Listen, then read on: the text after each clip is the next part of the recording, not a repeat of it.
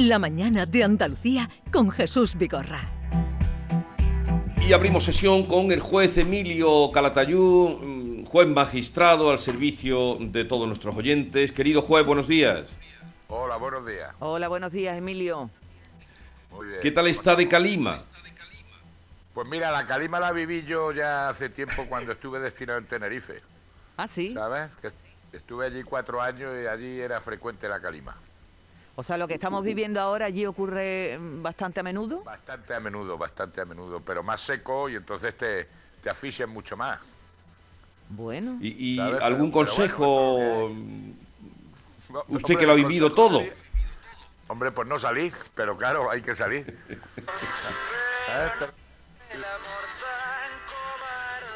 ¿Ese, ese es el tono ¿Ese es del su teléfono teléfono? del juez?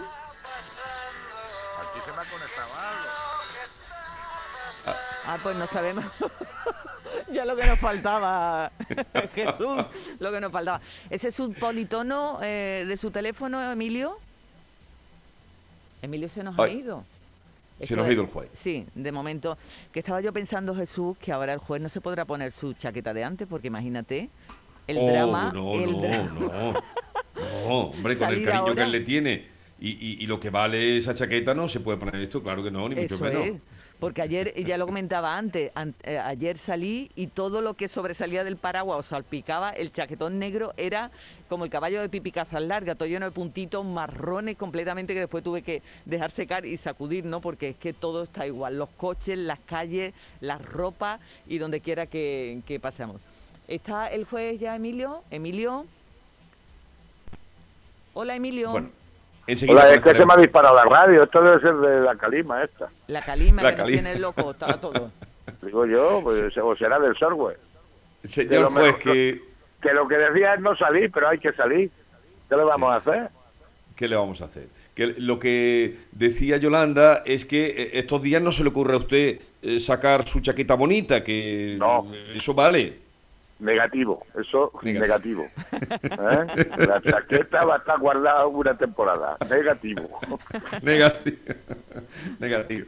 Eh, bien, no, que no falte el humor. A ver, señor Claro, juez. eso es lo que más me ha gustado de antes, el, el buen humor que tiene la gente, gracias Sí, a Dios. sí, sí, y yo creo sí. que eso es típico de Andalucía, ¿eh?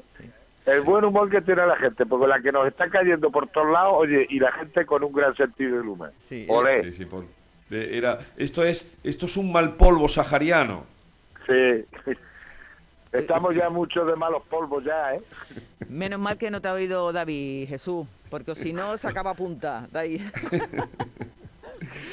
A ver, eh, una cosa que queremos contrastar con usted. Sí, Eh, se está hablando mucho de los menores, Sí. eh, de los que salen sin solos, de los que están saliendo. Son ya muchos Sí. millones de personas y más que saldrán.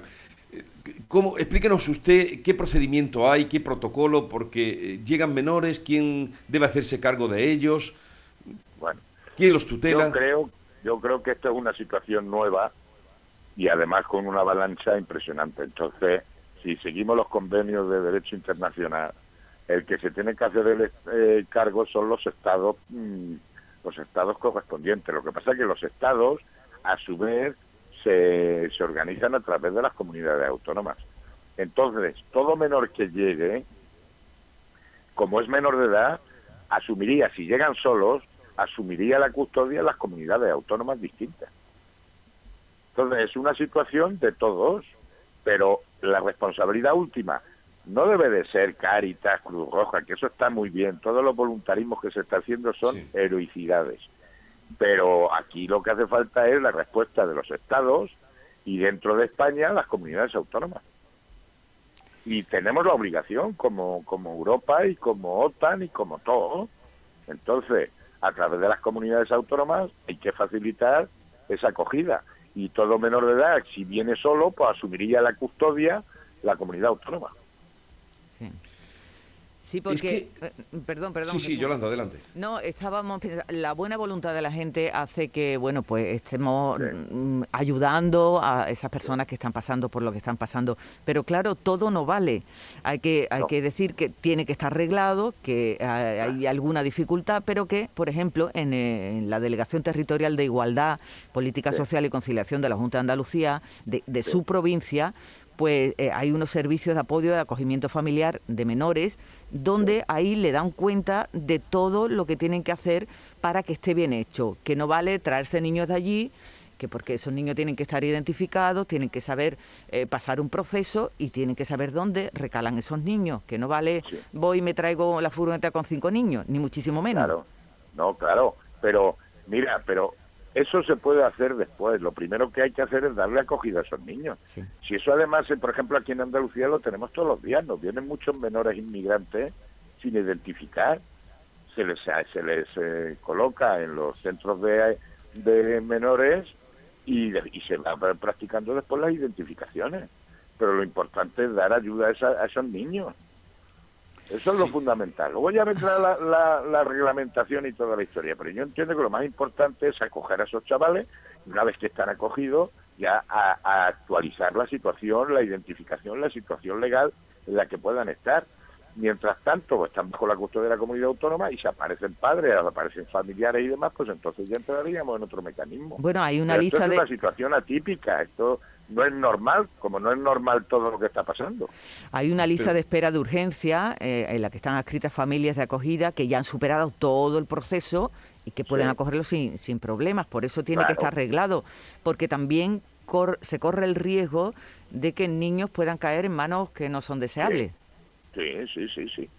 Sí, eso está muy bien. Por eso digo que tiene que tiene que ser a través de las comunidades autónomas y de todas las ONGs y todas las organizaciones que colaboran con las comunidades autónomas y con, y con el Estado.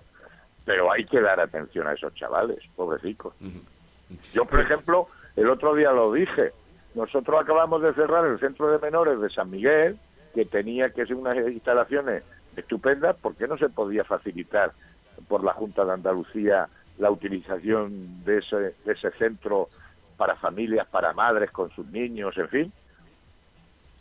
Mientras se pueden ubicar en otra en otros pisos o en otra esta pero hay que buscar soluciones rápidas.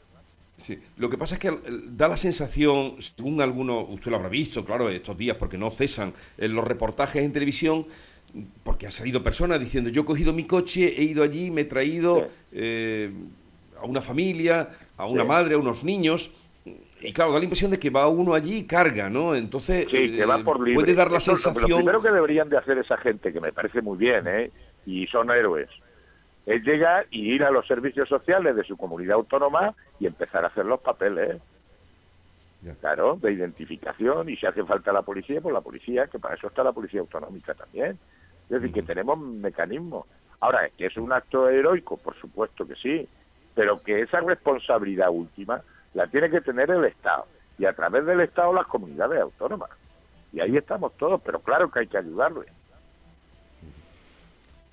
No, eso es indudable que hay que ayudarles, pero según UNICEF, según ACNUR, esos movimientos deben ser reportados a las autoridades competentes en Ucrania y en los países vecinos inmediatamente al cruzar la frontera. Tiene que estar todo arreglado y, y, tienen que saber dónde están estos niños después. Porque... Hombre, claro. Pero bueno, para eso está es que aquí tenemos muchas organizaciones y al final va el individuo, va el pobre ciudadano, el buen samaritano, va, carga y se viene. Pues Lo que tiene que hacer esa persona que ha cruzado Europa, lo que sea, una vez llegar a España, es regularizar la situación del chaval. Ir a los servicios sociales de su comunidad autónoma y actualizar todo el tema. Si ha pasado todo el papeleo, vamos, toda Europa sin identificación ni nada. Bien. Pues ahí queda que lo primero es comunicar para que esos niños o las familias tengan eh, un control ¿no? y, una protección. Claro. ahora es una situación anómala. Es esto es una situación de emergencia. Y a situación de emergencia hay que darle eh, soluciones de emergencia, que es que no estamos en una situación normal. Sí, sí, bueno, pues está, está claro que, que, el miedo ese que existe, que los niños vayan a caer en, malas manos, pues eh, está ahí. Por eso precisamente hay que hacer las cosas como hay que hacerlas. Claro, claro. Pero vamos, que son héroes. y los y las personas que van a por los niños a por los familiares son héroes. Pero bueno, pero después tiene que colaborar el Estado y hacer todo el papeleo y toda la historia, por supuesto que sí. Pero para eso está la Convención de los Derechos del Niño y toda esta historia. Pues ya, ya veremos, eh, porque esto parece que no va a remitir. eh, Estamos ya en el día 20, 21, 21, hoy sí. de la guerra No, y esto esto va parece que no esto va remite. para largo. Esto va para largo. ¿Qué- Yo por eso muchas veces pongo en cuestión por todas estas organizaciones mundiales. Tanto burócrata y tanta historia. ¿Sabes? Bueno, Eh, la sensación que, que tiene usted, señor juez, Porque tenemos muchos burócratas que no vale para nada. ¿Sabes? Pero vamos, desde la ONU, pasando por Europa y pasando por España, por todos lados. Tenemos mucha gente que vive del cuento, que no soluciona problemas y, y- y a veces lo que hacen es plantear problemas. Pero vamos, que me barro a todos. bueno, pero alguien tiene que estar ahí, ¿no? Intentando. Claro, pero a lo mejor hacen falta 5 o 10, no, no 300. el caso es que están atacando un país inexplicablemente a la luz de- del día que se van recrudeciendo los ataques que son cada vez más eh, eh, persistentes sobre poblaciones civiles y lo estamos viendo como una película. Exactamente, exactamente. Y al final se habla de dinero, de dinero y de poder. Ya está. Es el y el que paga el pato es el pobre ciudadano. Así está de claro.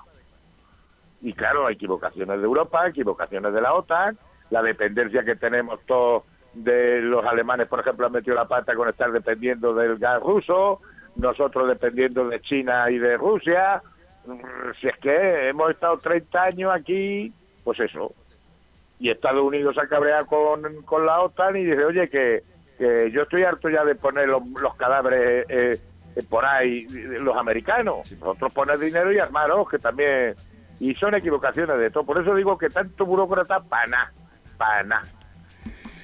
Señor juez, un abrazo, nos vemos la próxima semana o nos oímos o nos encontramos. Un abrazo. Bueno, si, est- si estamos, si estamos. Oye, qué pesimista está Sí, Emilio. señor juez. Es que es como decía el otro, ya Sí. lo que nos falta que venga la semana que viene o este fin de semana son los marcianos. ¿O ya? Ah, adiós. Adiós. Hasta- adiós, hasta luego.